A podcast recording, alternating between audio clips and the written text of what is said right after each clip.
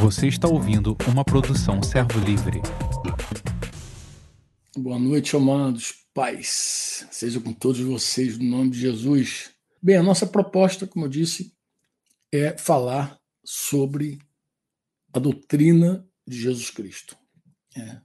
Eu comecei uma live atrás, aqui essas lives que eu faço direto aqui de casa, falando da doutrina de Jesus com vocês e fiquei de voltar e dar seguimento, terminar o tema. Na verdade, não é um tema curto, é um tema que vai tomar aí algumas lives, né?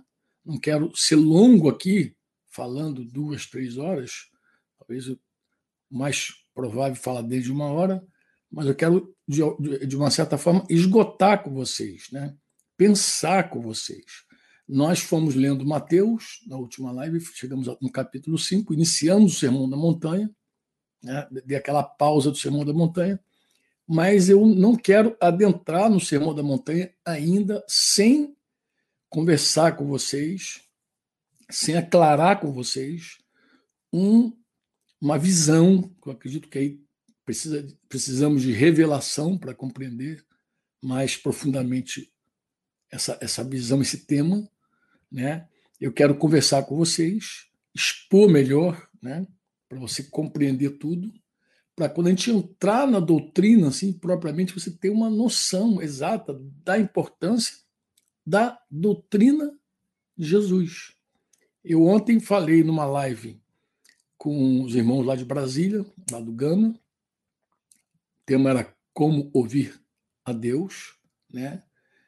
E tomei emprestado aqui um dois, dois versículos de um mesmo capítulo. Eu já tenho falado sobre esses é, capítulos e versículos, na verdade, são não é capítulos, é um capítulo só, 1 Coríntios 14. Né?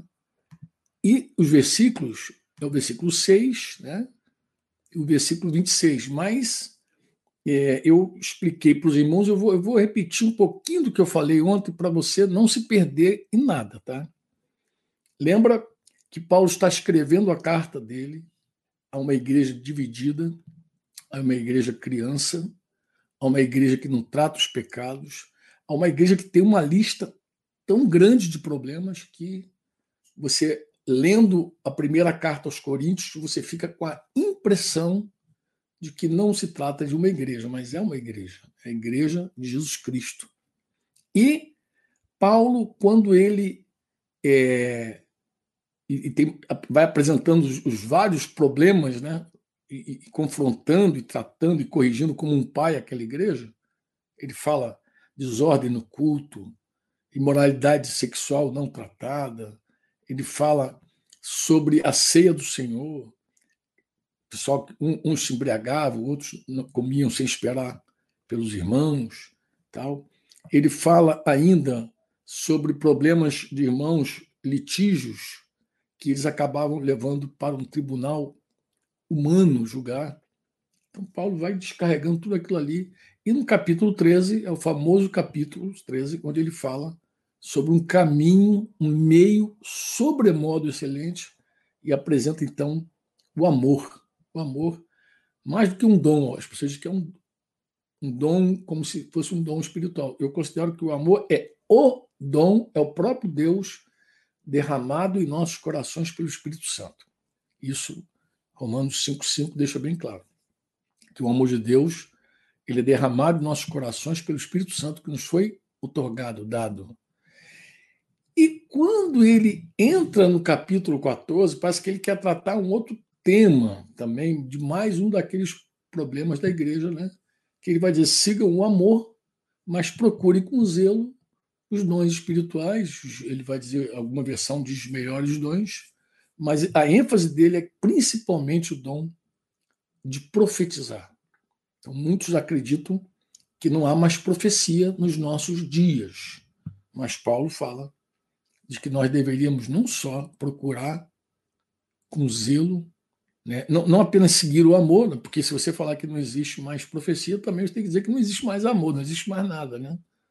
Mas ele siga o amor e procurem com zelo os dons espirituais, principalmente de profetizar. Agora ele vai explicar, a partir do versículo 2, que a, a problemática de você não comunicar de forma clara a palavra de Deus, o Logos de Deus. Né? E ele vai então é, explicar isso para aquela igreja, por quê? Porque provavelmente eles estavam assim, maravilhados com o dom de línguas estranhas, né? as línguas. Né? E ele fala que começa a ensinar aos irmãos que quem fala em línguas não fala para as pessoas, não está se dirigindo a outra pessoa. Mas ele fala para Deus. Ninguém pode entender. Por quê? Porque ele fala por meio do Espírito Santo, ele fala mistérios. E já o que profetiza, ele fala com as pessoas, ele se dirige às pessoas, ele edifica, ele exorta, ele consola as pessoas, porque as pessoas estão ouvindo e compreendendo o que ele está dizendo. Ele diz que aquele que fala em línguas, ele edifica a si próprio, a si mesmo. Mas o que profetiza, edifica a igreja. Ele diz também que ele gostaria que. Eu gostaria que todos vocês falassem línguas. Todos vocês, sem exceção. Mas, é, muito mais eu prefiro que vocês profetizem. Por quê? Porque quem profetiza é superior ao que fala em línguas. Alguém fala, ah, por que superior? Superior no serviço, no ministério. Porque quem profetiza, ele está ministrando um dom para outra pessoa, para outras pessoas, e quem fala em línguas está usufruindo apenas do dom. Ele está edificando a si mesmo, a não ser, diz ele, no versículo 5, que se houver um intérprete, se houver um intérprete, aí sim toda a igreja vai passar a receber edificação. Mas ele disse: se eu for até vocês é, eu não falar numa língua clara, não vai ter nenhum proveito para vocês. Eu preciso falar por meio, aí ele vai falar assim, versículo 6, por meio de revelação, por meio de conhecimento, por meio de profecia, por meio de doutrina. Esse é o primeiro versículo que eu quero destacar para vocês. Paulo vai apresentar aqui quatro formas da gente falar de maneira clara para que a igreja entenda e seja edificada. Ou eu falo por meio de revelação, ou eu falo, ou eu tenho uma palavra de conhecimento, ou eu tenho uma palavra de profecia, né, uma profecia, ou eu estou ensinando a doutrina de Jesus para vocês. E ele vai usar outros exemplos, né? ele vai dizer que existem instrumentos que são inanimados, mas que, que quando eles emitem os sons, né? se eles não emitirem o som bem distinto, ninguém pode reconhecer o que está tocando a flauta, o que está tocando a harpa, né? se embolar as notas, se não fizer uma coisa, ninguém reconhece. Mas também, se tocar a trombeta, eu, eu citei ontem aqui os corneteiros os militares conhecem bem essa linguagem, porque o militar é treinado ao toque da corneta. Então, quando alguém toca a corneta, ele pode prestar continência, ele pode apresentar armas, ele pode fazer ombro armas, ele pode dar meia volta, ele pode fazer é, cruzar arma, ele pode descansar, ele pode fazer ele, é, é, vários, ele, ele pode obedecer vários comandos a partir do toque da corneta. Ele pode identificar pelo toque da corneta é, o que, que está acontecendo. E Paulo diz que se alguém tocar um, uma, uma, nota incerta, aí citando as trombetas lá, ninguém se prepara para a batalha. Lembrando que Israel tinha trombetas de reunir o povo e também de enviar para a batalha. E assim também, se a gente fala numa língua e se a gente não falar de forma compreensível, como é que as pessoas vão entender aquilo que está sendo dito. Porque ele vai usar uma expressão no verso 9, ele vai dizer: vocês estão falando como se estivesse falando ao vento, ao léu, né, que a gente diz. Mas é, ele vai dizer também, eu também acho que é legal dar essa nota, ele diz que há, sem dúvida, muitos tipos de vozes no mundo. E nenhuma delas é sem sentido. Todas as vozes que tem, todas as pessoas falam, têm sentido. Mas se eu não entender o significado da voz, eu seria estrangeiro para aquele que fala. E ele será estrangeiro para mim. Aqui nós temos, eu saudei aqui mais cedo Felipe Vidal. Graças a Deus, esse entende bem português, inclusive entende tão bem o português que acabou casando com uma brasileira. Para variar, né? Chileno não é mole, não. E aí ele entende bem o português. Mas se falasse um outro idioma, seria estrangeiro, embora ela é estrangeira, mas ele entende o idioma, o negócio está fechado aí. Bem, aí ele vai falar que os dons espirituais, aqueles que, que exercem dons, eles devem desejar dons espirituais e procurar progredir mais ainda nos dons, objetivando que a edificação da igreja. Você vê que o, o alvo de Paulo, do apóstolo, é sempre a construção da fé, a construção da igreja, a construção da, da, do conhecimento do Senhor. E ele, de novo, se alguém fala em línguas, ele vai dizer no versículo 13, tu tem que orar. Para quê? Para que você possa também interpretar se você não tem essa prática, eu te animo a repensar, relembrar que toda vez que você ora em línguas, pede a Deus esse dom para você interpretar aquilo que você está orando. E ele vai dizer: porque se eu orar em línguas, o meu espírito de fato ora, mas minha mente fica infrutífera. Ele vai dar uma série de outras explicações, e no versículo 26, amados, 26, ele vai dizer assim: O que fazer então, irmãos? O que nós vamos fazer? Quando vocês se reúnem, aí ele vai agregar uma outra forma de comunicar a palavra. Um tem salmo, o outro tem doutrina, o outro traz uma revelação. Aquele ali fala em línguas e ainda outro faz interpretação. É importante dizer que, é, que um fala em língua, porque quem proíbe falar em línguas também está proibindo a interpretação de línguas.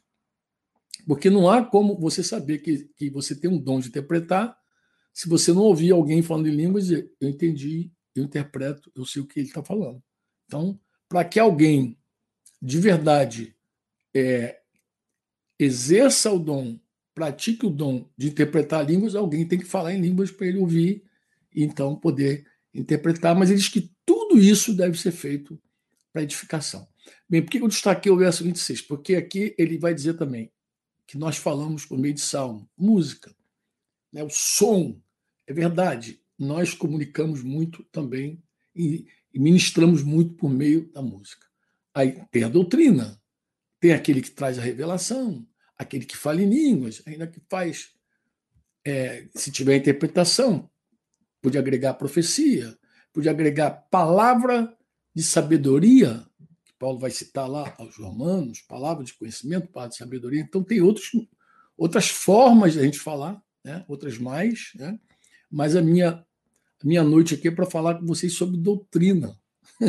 É falar sobre outra coisa, é doutrina. O tema aqui é doutrina. Então, eu, eu preciso focar na doutrina.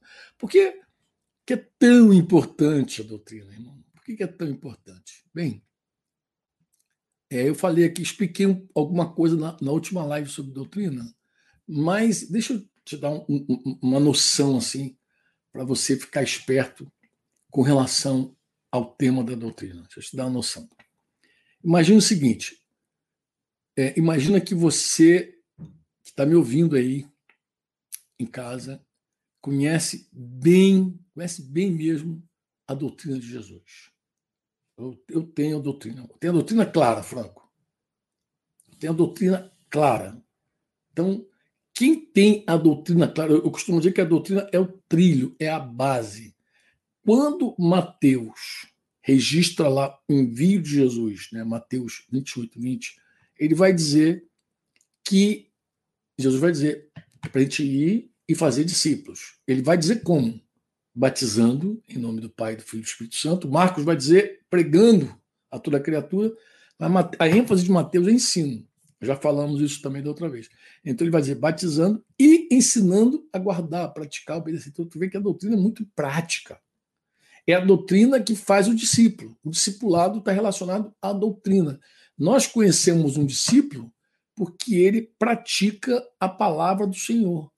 Como é que eu sei disso? Porque o próprio Senhor disse: se nós tivermos amor uns com os outros, ou seja, praticar a palavra dele, porque é assim que Deus lê amor, Deus lê amor na prática da sua palavra. Lembra lá de João 14, 21? Aquele que tem os meus mandamentos e os guarda, os pratica, os retém, esse é o que me ama. Então, quando ele diz assim, ame teu irmão, cuida dele, você vai ver, você vai olhar assim, você vai ficar maravilhado quando você mergulha realmente na doutrina, que você vai ver que os ensinos de Jesus são ensinos que nos levam a uma vida prática. Por isso que o discípulo ele é feito por meio dessa doutrina. É essa doutrina que vai moldando o caráter do discípulo, aproveitando aqui para falar do livro de Michan, Formação de Caráter, para quem não tem ainda, ó, Formação de Caráter, Jorge Michan. Esse, esse, esse livro, esse ensino aqui, desculpa, é, é por meio.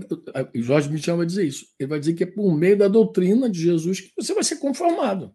Então você vê o valor da doutrina.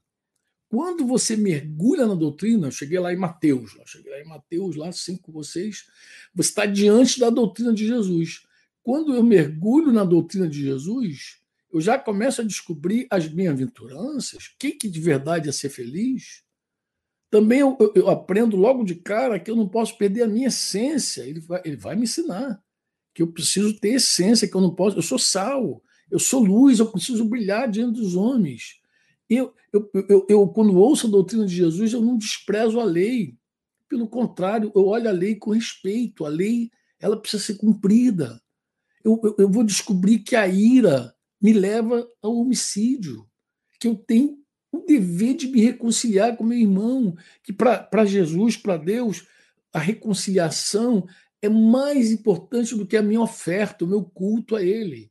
Então, é por meio da doutrina que eu vou é, enxergar o adultério como Deus vê o adultério. Não é só deitar com outra mulher, mas é cultivar a impureza no coração.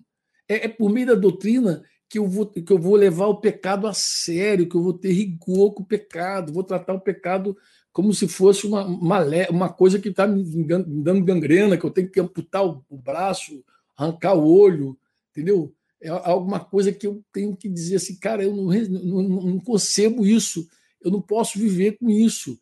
É por meio da doutrina de Jesus que eu vou entender sobre repúdio, divórcio e casamento. É por meio da doutrina que eu vou entender que eu não devo ficar jurando como os incrédulos, que eu tenho que manter minha palavra. É, é a doutrina que me ensina a lidar com o homem perverso é a doutrina que me ensina a lidar com aquele que me pede. É a doutrina que fala sobre o amor aos inimigos, aos perseguidores, como lidar com eles, orar pelos perseguidores. Não? É a doutrina que me anima a crescer. Vai, ela vai me ordenar, ela vai dizer que eu tenho que chegar a, a, ser santo, teleiós, maduro, perfeito. É, é esse mandamento que vai me desafiar. Né? É a doutrina que vai questionar as minhas motivações para as boas obras, as obras de justiça, minhas esmolas, minhas orações, meu jejum. Né? É, é, é por meio da doutrina que eu, eu, eu, vou descobrir a relação profunda que existe entre o perdão e a oração. Né? Também é a doutrina que vai me dar um modelo de oração. É a doutrina que vai corrigir, como eu falei, os motivos mais internos da, até do jejum. Por meio da doutrina, nós vamos aprender a nos relacionar com dinheiro. Né? É, é, é a doutrina que diz como o discípulo se relaciona com dinheiro. Né? É a doutrina, amado, que vai dizer para você que uma vida ansiosa e cheia de preocupações só te leva para o dano, entendeu? Só te leva para o prejuízo só te leva para ser infrutífero. É, é a doutrina que nos chama atenção, nos adverte sobre o julgamento pessoal. Entendeu? É, ela vai dizer que nós devemos tratar as pessoas como nós desejamos ser tratados. Né? É, outro dia eu até falava sobre isso. Né? As pessoas às vezes têm frases assim, né? É, interessante. Parece que está falando da doutrina. Né? Não faça a, a, aos outros aquilo que você não quer que faça a você. Parece a doutrina de Jesus, mas a doutrina de Jesus nem está falando disso, não. Isso aí, essa, essa, essa, essa, esse adágio popular, ele é passivo. A doutrina de Jesus é ativa. Ele não diz não faça, porque aí nessa de não fazer, tem um monte de gente omissa que não faz nada. Jesus não mandou não fazer, ele falou faça. Como é que você quer ser tratado? Trata os outros. Né? Ele não manda você fugir do relacionamento. Ele não manda você se esconder do relacionamento, pelo contrário, é a doutrina que vai te animar a entrar pela porta estreita, ser abnegado, resgatar o irmão que está em pecado lá, Mateus 18, vai lembrar bem. A doutrina, quando compreendida, te leva a fazer discípulo, não só a querer ser discípulo, mas fazer discípulo.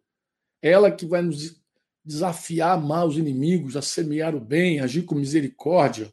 É por meio da doutrina, amado, que nós não tomamos cuidado com o juízo e a condenação precipitada.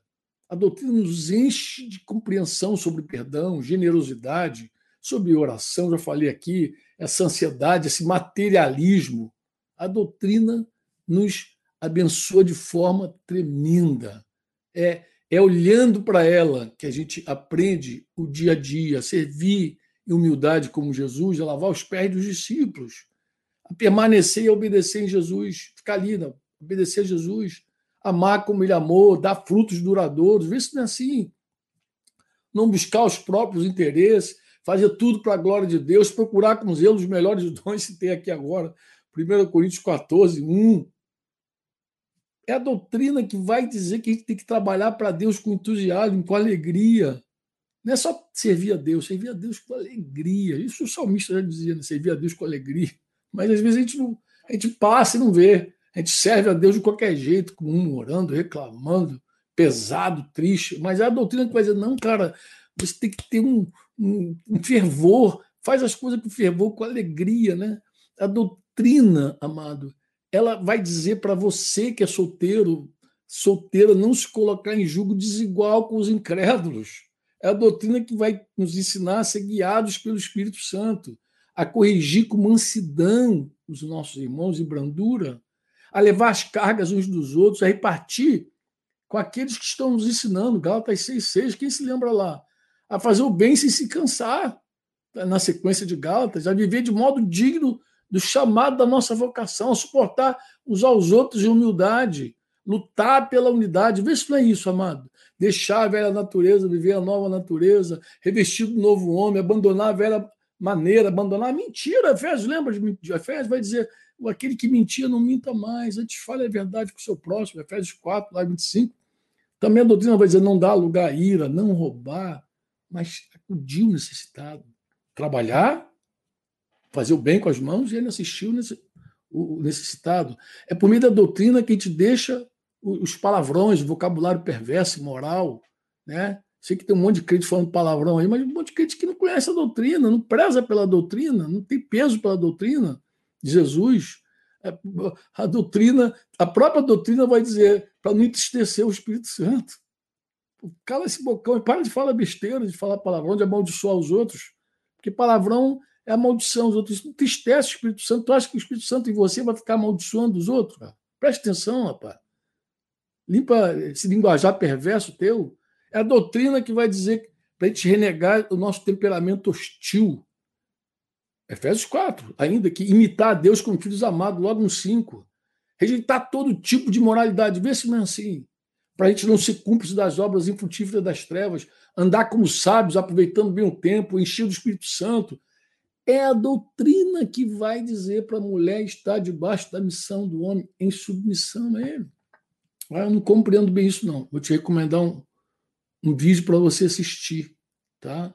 É, no Conexão Eclésia, ainda está naquele canal do Conexão Eclésia, o encontro de mulheres, que eu gostaria até de recomendar para você. Depois você, eu falo um pouquinho sobre submissão. Também eu explico isso legal, com mais profundidade, numa mensagem chamada A Bênção da Humildade. Caça aí, A Bênção da Humildade, é, que também está na internet aí, não é live, é uma mensagem antiga, e aí, se você tem dificuldade de entender a submissão, eu gostaria de animar você a ver se a assistir esses vídeos aí. Bem, mas também vai dizer para o marido que deve amar sua esposa. É a doutrina que vai dizer que os filhos devem obedecer, que os pais não devem irritar seus filhos, os empregados têm como tratar seus senhores, os, os senhores, os patrões, os patrões têm como tratar os empregados.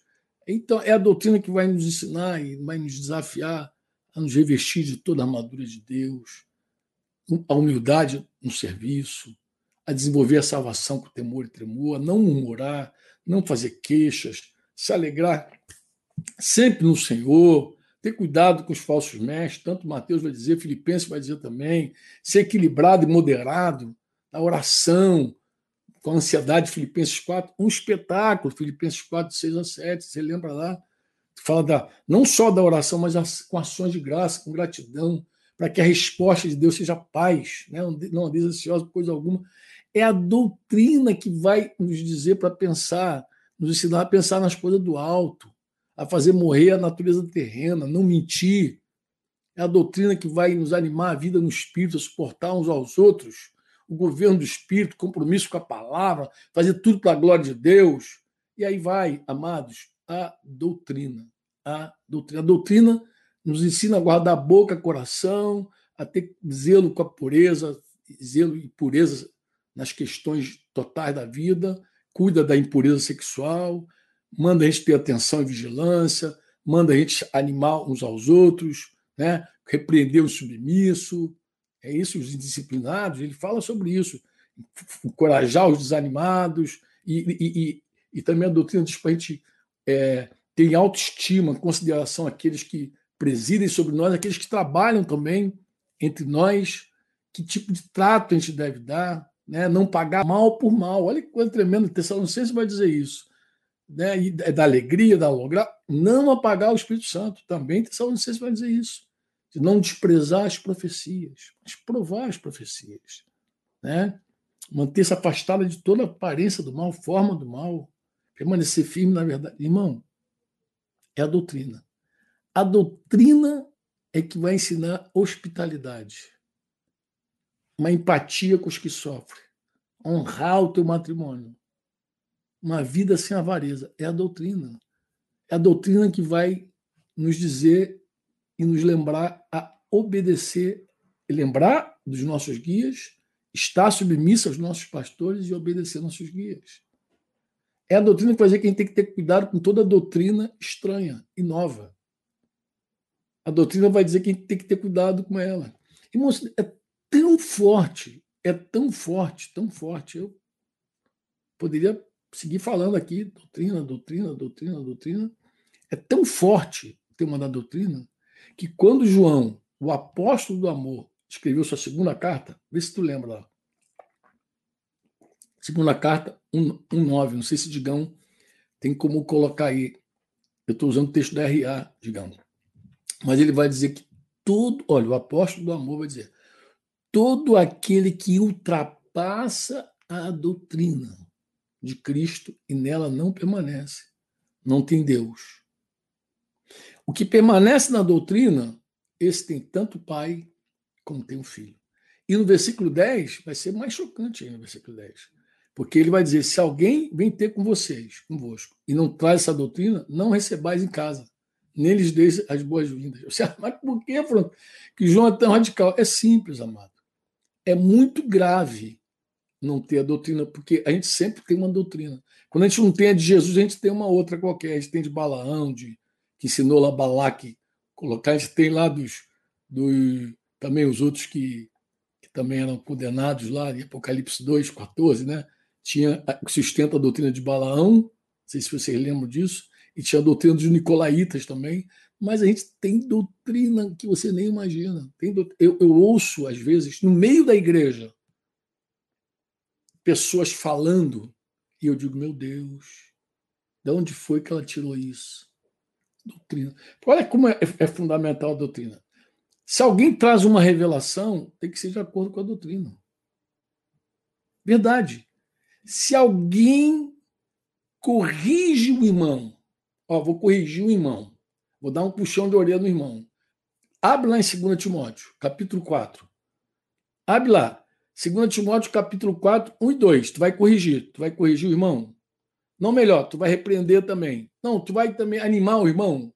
Seja lá o que tu for fazer, ele vai dizer assim: conjuro-te perante Deus e Cristo Jesus, falando para Timóteo, segunda carta, ele já está preso, sabe que vai partir para o Senhor. Está falando com o filhão dele, Timóteo. Timóteo, meu querido, eu te, eu te conjuro perante Deus e Cristo Jesus que há de julgar vivos e mortos. Ele aproveitou para dar o querigma para ele. Pela sua manifestação e pelo seu reino. Quando Jesus vier, quando o reino de Deus se estabelecer, ele vai julgar todo mundo. Prega a palavra, meu filho. Insta, quer seja oportuno, quer não.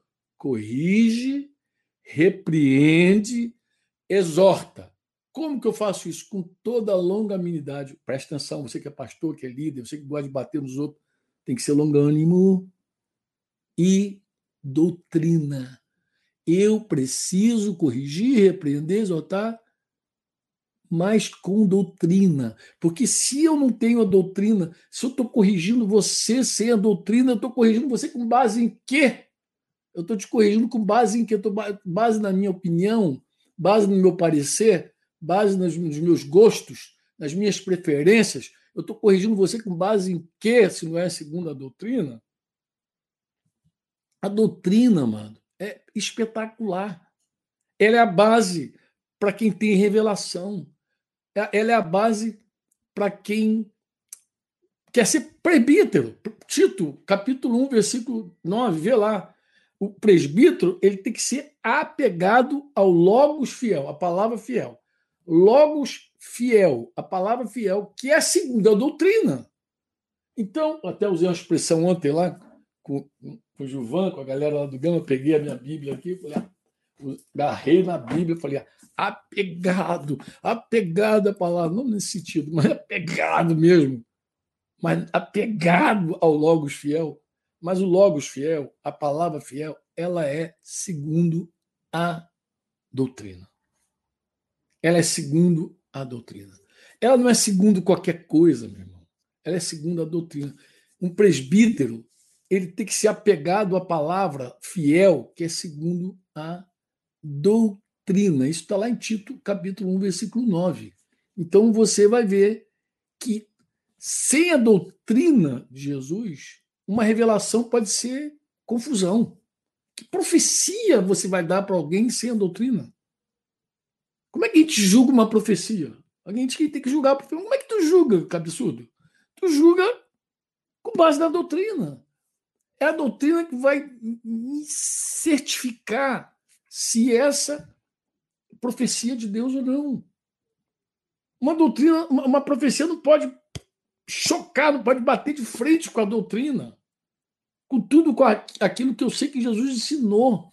Jesus ensinou, depois falou para os apóstolos: vai lá e faz discípulo, ensinando esses, esses novos discípulos a obedecerem, a praticarem, o começo da igreja, logo no capítulo 2, vai dizer que a igreja perseverava na doutrina dos apóstolos. E quando os apóstolos foram presos, Fran, o que, que eles fizeram? Ah, quando os apóstolos foram presos, a segunda vez as autoridades falaram: vocês encheram Jerusalém com essa doutrina. Tu vê que eles foram fiéis a Jesus, bateram com força, entendeu? Então, se eu tenho uma revelação se eu tenho uma palavra de conhecimento, até uma palavra de sabedoria, uma profecia, uma música, os salmos. Ah, eu sou compositor, toca aí, meu filho. Então tu ouve a música e diz: não é de Deus, essa música não é inspirada. Como é que tu sabe que não é inspirada? Não está de acordo com a doutrina, mano. Tem gente cantando baboseira aí, tem gente cantando música humanista. Humanista não é, não é de acordo com Jesus, com a palavra, é humanismo. É humanismo puro. Tem um monte de gente por, por que, que eu, eu, bato de frente com os coaches? Por causa disso, porque o coach, em geral, ele é contra a doutrina de Jesus. Pô. A doutrina de Jesus é um ensino, é um chamado para morrer. O dia um irmão me perguntou, mas Franco, qual é a diferença de um coach para um líder? Eu falei, é simples, meu lindo. Simples demais. O coach quer melhorar teu ego. O teu líder, teu discipulador, quer crucificar teu ego. Olha que coisa linda. Um quer melhorar a carne, que quer dar um, um gás na tua carne, e o outro quer dizer, para de viver na carne e começa a viver no espírito. Tu é espiritual, cara. Tu nasceu de novo. Você tem o Espírito Santo, você tem outro você tem um novo coração, tu até canta. Recebi o novo coração do Pai. Você fica cantando para quê? É, não, não, pensa, não reflete no que você está cantando? Coração regenerado, nasceu de novo teu espírito. Coração que é, que é ensinado, ministrado pelo Espírito Santo, por Jesus e o fruto desse novo coração. Então você vê, eu, eu, eu, eu, imagino você pensando aqui, cantando essa canção, abençoando teu irmão, abençoa teu irmão, abençoa um, abençoa outro, declara a paz de Cristo, abençoa, beija, abraça, e depois recebe uma ministração de uma outra doutrina de, de pessoas tóxicas. Que, que o coach gosta muito desse papo, né? tira esses tóxicos de perto de você. Cara, o que é tóxico? Tóxico, então, tóxico não tem. É, a gente abençoa as pessoas. Até quem chega à nossa casa sem a doutrina de Jesus, a gente vai ter que abençoar essa pessoa, a gente vai ter que amar essa pessoa, a gente vai ter que dizer a verdade para essa pessoa. E não excluir essa pessoa da nossa vida. Ah, mas você não deixa entrar na tua casa, não tem intimidade, não está excluindo da vida? Não, necessariamente não. Porque quando alguém tem muita intimidade contigo e entra na tua casa, porque um discípulo de Jesus é assim, irmão.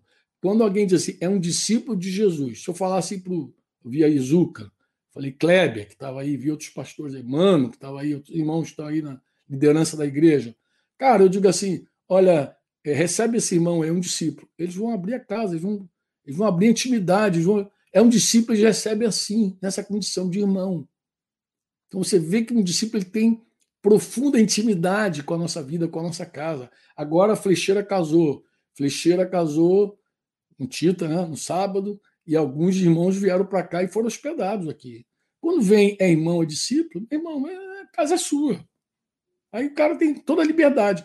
Agora, se alguém diz assim, olha, cuidado, essa pessoa não se comporta como discípulo, já foi repreendido uma vez, duas, já foi levado diante da igreja, já passou no presbitério, coisa e tal, está andando como gentil publicano, a gente tem que ter cuidado. Está andando torto, tem que ter cuidado. Por quê? Porque ele vai levar para minha casa, para minha vida, o que ele está praticando de, de, de, coisa ruim.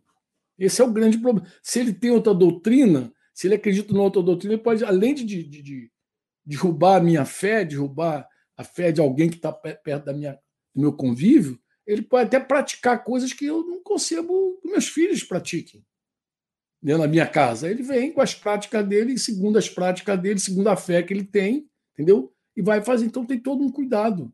Mas ainda assim, a gente não exclui essa pessoa da nossa vida. Interessante. Não exclui da vida. Você tira da tua intimidade, guardando lá os. As, tendo as, as devidas precauções, mas você segue ministrando na vida dessa pessoa. Segue. Se ela pedir socorro, vai até ela. Se ela. Ó, se teu inimigo, a doutrina vai dizer isso, tiver fome, dá ele de comer. Então assiste abençoa, vai servir, lavar os pés, faz se a pessoa gritar, atende. Uma coisa é, é, é, você socorrer alguém, abraçar alguém, amar alguém, cuidar de alguém, e outra coisa é dar espaço e intimidade na tua casa, com teus filhos, é outra coisa. São coisas distintas. Tua casa é um lugar santo, reservado, né? Você tem que ter realmente cuidado com as pessoas que transitam na tua casa. Alguém pode entrar na tua casa e levar uma coisa ruim para os teus filhos, coisa que você, inclusive, combate. Entendeu? Então, tem que ter um zelo realmente com a casa. Mas isso não é exclusão. Isso não é dizer, isso aqui é um alimento tóxico, nunca mais quero ver na minha vida. Isso não, não é desse jeito. Desculpa eu ter entrado por esse caminho aí, entrei, acho que mais como um desabafo, mas vou seguir aqui na minha pegada para ver se eu termino aqui a minha reflexão da doutrina 2, tá? Eu falei, revelação, música, sabedoria, palavras de conhecimento, toda, tudo que comunica a vontade de Deus, segue o trilho da doutrina. Mas é muito importante que você também tenha revelação, tenha profecia. Claro, está tudo aí. Né? A doutrina me ensina o dia a dia. A doutrina me dá o dia a dia, dia a dia, dia a dia. Eu, eu, eu vivo eu aprendo a viver por meio da doutrina. Mas a doutrina não vai, por exemplo, me desafiar a um, um chamado missionário. A doutrina não vai fazer isso. Como é que isso acontece, Franco? Ah, e outros dons têm que entrar em ação. Outra, Deus tem que falar comigo de outra forma, né? outra maneira, de outra forma tem que entrar. Por exemplo, a profecia. Né? Existe uma profecia bíblica. Profecia bíblica Pedro vai dizer lá que essa profecia da Escritura provém. Ele vai dizer assim, né? É, acho que é capítulo 1, versículo 20, 21, ele vai dizer que nenhuma profecia da Escritura provém de particular elucidação. É a profecia da Escritura. Ele vai usar esse termo. Nenhuma profecia da Escritura da Escritura Sagrada provém de particular elucidação, porque nunca, jamais qualquer profecia foi dada por vontade humana, tá? Entretanto, homens santos. Existe a profecia da Escritura, mas isso também é uma profecia pessoal, que não está na Escritura. Ninguém sabe disso. A primeira Timóteo 1,18, quando Paulo anima o chamado do filho Timóteo, voltei para Timóteo, estou com carga, carga em Timóteo. Ele vai dizer que esse é o dever que eu te encarrego, meu filho querido, Timóteo segundo as profecias, de que antecipadamente foste objeto. Combate firmado nelas o bom combate. Ó, tu combate o bom combate firmado na doutrina, mas também na doutrina é o dia a dia. Você combate o teu combate, o teu chamado, você tem que ter uma palavra, uma profecia, uma palavra de conhecimento. Deus falou contigo por sonho, visão, Aqui, no caso de Timóteo, a impressão que ele dá é que ele recebeu essa palavra no dia que ele foi ordenado, porque lá no capítulo 4, versículo 14, ele vai de novo bater em Timóteo e dizer assim, não te faças negligente com o dom que há em ti. Está chamando o cara de novo para a vocação dele, o qual te foi concedido mediante profecia com a imposição das mãos do presbitério.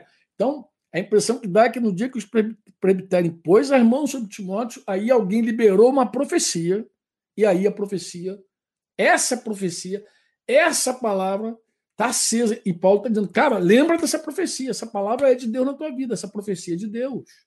Né? A gente vê isso muito claramente. Isso não está na doutrina. Óbvio, isso não está. Você depende dessa profecia para poder pum, ter um, Oh, agora algo mais surgiu na minha vida aqui. Algo mais surgiu na minha vida. Eu, eu agora estou, eu tenho uma palavra. Ó, você, escuta o que eu estou te falando. Aqui, aqui também, vou falar contigo. A doutrina é fundamental. Mas você não vai passar um ano em pôr da folha, ano que vem com a gente, se você não ouvir uma palavra pessoal, específica, que pode vir por meio da profecia. Pode ser por meio de conselhos dos teus pastores, conselho, na multidão de conselheiro, a segurança. Pode vir por um conselho, pode vir por meio de um sonho, visão que você interpretou, que você teve uma revelação do sonho. Pode vir de outro jeito. Então, essa, esse chamado, em geral, ele não está na doutrina. Daí você vê a importância de ter a doutrina é como é fundamental, mas a importância de ter palavras de conhecimento, de sabedoria, de revelação, de ter conselho, de ter as muitas outras formas de Deus falar conosco. E Deus fala. Deus fala até por meio de uma música. Lembra dos Salmos aqui, citei aqui 1 Coríntios 14, 26. Mas como é que Deus fala? Às vezes você está ouvindo uma canção e a palavra salta da canção. Você percebe claramente que o Espírito Santo está te chamando, está te falando, está desafiando você. Eu gosto muito de Atos 13.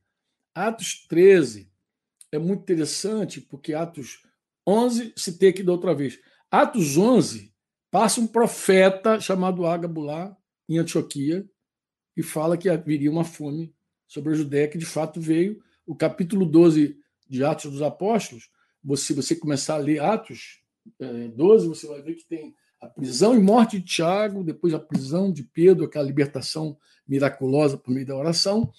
E no final do capítulo 12, vai aparecer lá Barnabé e Saulo, que saiu no capítulo 11 com a missão de levar uma oferta para os irmãos lá por conta da fome que chegou, profetizada por Ágabo. Agora, o capítulo 13 quando eles voltam, eles voltam no final do capítulo 12 para Antioquia, está lá Barnabé e Saulo, e vai dizer que o capítulo 13, versículo 1 vai dizer que havia na igreja de Antioquia profetas e mestres. Ah, profetas e mestres. Profetas e mestres. E aí Barnabé, começa a lista com Barnabé, tem Simão lá, tem, tem Lúcio, tem Manaém, tem, tem Saulo. O que, que o Espírito Santo falou? Enquanto eles estavam adorando, servindo o Senhor e jejuando. O Espírito Santo falou: separai-me agora, separa-me agora. Agora, now, imediatamente. Barnabé e Saulo. Para quê? Para a obra que eu os tenho chamado. Isso é legal também. Porque o Espírito Santo falou lá, mas não era algo que eles ignoravam. eles também já tinham testemunho dessa obra. Pode certeza. Então, jejuando e orando, impondo as mãos sobre eles, os despediram. Como é que o Espírito Santo falou? Provavelmente falou por meio de uma palavra de conhecimento, de profecia, não sei. Alguém foi usado para falar. E não é uma profecia da Escritura. E também não está na doutrina. A doutrina vai te ensinar a viver integralmente para Deus. A doutrina vai te ensinar a não estar tá ansioso por nada, não estar tá preocupado com o que você vai comer, beber, vestir. A doutrina vai te ensinar a depender de Deus. Mas a profecia, a revelação, vai te desafiar a uma vida com Deus num nível maior que você ainda não experimentou. Eu creio que é por isso que Paulo, quando escreve aos Tessalonicenses lá no capítulo 5, 20, ele vai dizer: Não desprezeis as profecias. Profecia. Porque em parte conhecemos, em parte profetizamos. Romanos também 12, lá no capítulo 12, tem uma lista de dons espirituais, aí fala de profecia, vai falar de ensino, vai falar aquele que exorta, né? Ele vai falar de um monte de, de, de, de forma de a gente se comunicar, de a gente falar a palavra de Deus. E eu queria, o que eu achei legal dessa essa, essa pausa aqui? Né? Porque antes da gente esmiuçar a doutrina, antes da gente esmiuçar a doutrina, eu pensei do seguinte: você enxergar a doutrina, e você ver o valor da doutrina, o valor que a doutrina tem, peso que a doutrina tem, Jesus, o ensino de Jesus, peso que tem isso aí mas também não desprezar a profecia, a revelação, não desprezar os conselhos, não desprezar, não desprezar. Não desprezar. Porque você pode ter uma vida muito arrumadinha, mas Deus pode falar contigo por meio de uma profecia, de uma revelação. Deus pode falar contigo por meio do conselho. Deus pode desafiar você, tocar você enquanto você ouve uma canção, um salmo. E aí você se entregar totalmente a uma obra que Deus chamou você para fazer. Então, é, é, importante demais você entender que sobre esta mesa, a mesa do Senhor, eu conversei esse tema também com os irmãos da Baixada Fluminense, porque o tema lá é proclamação, mas eu achei importante dar essa introdução para os irmãos lá, que estavam lá na sexta passada, lá no Zoom. A galera da, da de, de Belfor Roxo também tinha um, o pessoal aqui de Curitiba, a gente juntou pelos Zoom, fizemos uma reunião e conversamos sobre isso. Então, eu também acho importante, muito importante, é, antes de você estudar o querigma, antes de você estudar de daquilo, você compreender essas muitas formas de Deus falar. E eu terminei ontem falando sobre a, a, a importância de ouvir. Por que a importância de ouvir, Fernando? Porque a gente pode descobrir muitas as, as formas que Deus fala, de tantas formas maravilhosas que Deus fala. Mas às vezes a gente pode não ter ouvidos para ouvir. Né? Hoje eu falava isso na, na reunião do presbitério aqui de Curitiba, né? citando Lucas 8,8, quando Jesus termina a parábola do semeador, que ele fala é, que a, a, semente, quando cai na terra boa, ela cresce, produz, dá 100, 100 por um, mas ele dizendo isso, ele clamou. É assim que está escrito. Quem tem ouvidos para ouvir, ouça. Então tu vê que é fundamental você saber como Deus fala, mas é fundamental você ter um ouvido para ouvir. Você não pode ouvir a Deus com menos zelo do que você assiste o um noticiário, vê um filme, uma partida de futebol. Você não pode colocar menos atenção na palavra do que você coloca no videogame. Nem, não, não, não, isso não vai dar certo. Depois da parábola do semeador, na parábola da, da candeia, ele vai dizer algo mais terrível ainda, no capítulo 8, versículo 18. Ele vai dizer: Vê depois como ouvis. Como é que você ouve o que Deus está falando? Cuidado com o que você ouve. Olha como você ouve, porque é o que tiver o que tem lhe se dará, dará mais. Mas o que não tiver, até aquilo que você julga que tem, lhe será tirado. Isso não é duro, não? Esse foi o papo nosso hoje na mesa. Falei, irmãos, isso não é uma advertência muito dura. Porque assim, a gente se empenha como pastor para fazer a palavra chegar mais, a mais limpa, mais pura possível aos ouvidos dos irmãos, às orelhas dos irmãos. A gente quer transcender o ouvido, a gente quer chegar até o coração. Inclusive, a gente investe com isso, porque aí tem os irmãos que estão fazendo é, agora a transmissão, aí coloca dinheiro para transmitir, porque tem dinheiro, irmão, para fazer live, gasta dinheiro. Aí você coloca dinheiro, você investe para a palavra chegar, escreve, você manda de tudo que é jeito. Mas como é que a pessoa ouve? Será que ela tem ouvidos para ouvir que Deus está falando? Porque olha como você ouve. Pega a tua Bíblia e coloca lá, Mateus, é Lucas 8, 18. Vê se não é isso que eu estou falando. Lucas 8, 18. Vê se não é isso. O, o 8, 8 e o 8, 18. O 8, 8 ele vai terminar a parábola e vai dizer que deu 100 por um. E quando ele disse isso, ele clamou. Quem tem ouvidos para ouvir, ouça. Depois ele vai falar, vai explicar a parábola e, por fim, vem aquele, aquele caso lá da. É, ele, ele vai explicar, né? ele vai dar uma luz, né? Ele vai, ele vai dizer assim: ninguém depois de acender uma lamparina a cobre com vaso ou põe debaixo de uma cama citando o tema da luz lá. Pelo contrário, coloca no lugar que ilumina bem, a fim de que os que entram vejam a luz. Não há nada oculto que não venha a ser manifesto, disse ele, nem escondido que não venha a ser conhecido e revelado. Portanto, veja como vocês ouvem. Olha que coisa interessante que ele está falando. Veja como vocês ouvem. Porque Deus oculta as coisas aos sábios entendidos e revela os pequeninos. Está muito, tá muito soberbo, ele vai ocultar. Está quebrantado, está miudinho, ele vai revelar. Mas a advertência do versículo 18 é mais forte, que ele vai dizer: veja, cuidado, olha a maneira como você ouve, porque quem tem, aquele que tiver, mais será dado. E o que não tiver, até aquilo que julga ter, lhe será tirado.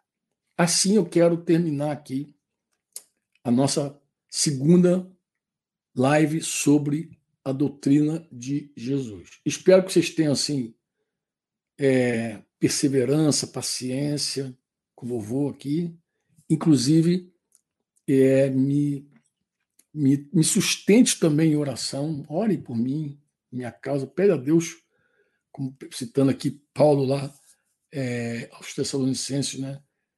Para que eu, quando eu abrir minha boca a palavra se propague realmente. Então, se fecha comigo nessa propagação da palavra e, sobretudo, tenha zelo com a palavra. Esquece, seja doutrina, doutrina principalmente, mas se é revelação, se é palavra de conhecimento, se é conselho, se é interpretação de uma língua estranha, se é a profecia, seja lá, a palavra como chegou até você. Você recebeu, tenha zelo, esquadrinha ela, não compreendeu, esquadrinha. Teve um sonho, não entendeu? É um enigma. Sonho e visões são enigmas. Dá atenção ao teu sonho, porque Deus pode estar falando algo contigo. Esquadrinha.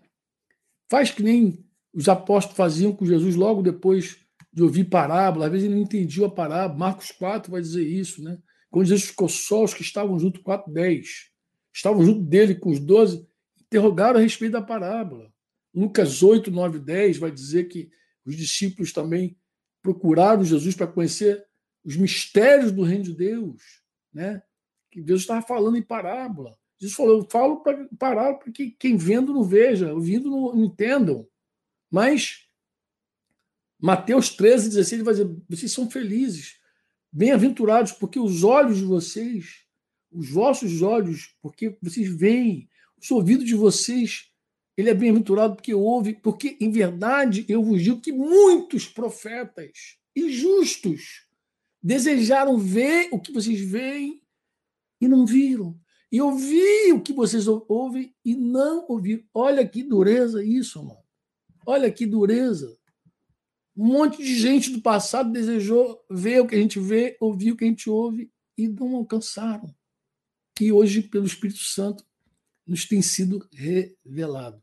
É, eu sei que muita gente só lê o versículo que diz que olhos não viram, o que olhos não viram, o que ouvidos não ouviram, o que não penetrou no coração do homem, essas coisas que Deus tem reservado para aqueles que o amam. Eu desafio você ler o versículo seguinte a esse versículo. Nem vou dizer o endereço. Procura na tua Bíblia onde está escrito o que o olho não viu, o que eu vi, e leia o verso que vem depois, tá bom? Pode ser assim, pode ser desse jeito, desse jeitinho. Então, valeuzão, tá bom? Um grande beijo no teu coração. Fica na paz do Senhor Jesus Cristo, tá?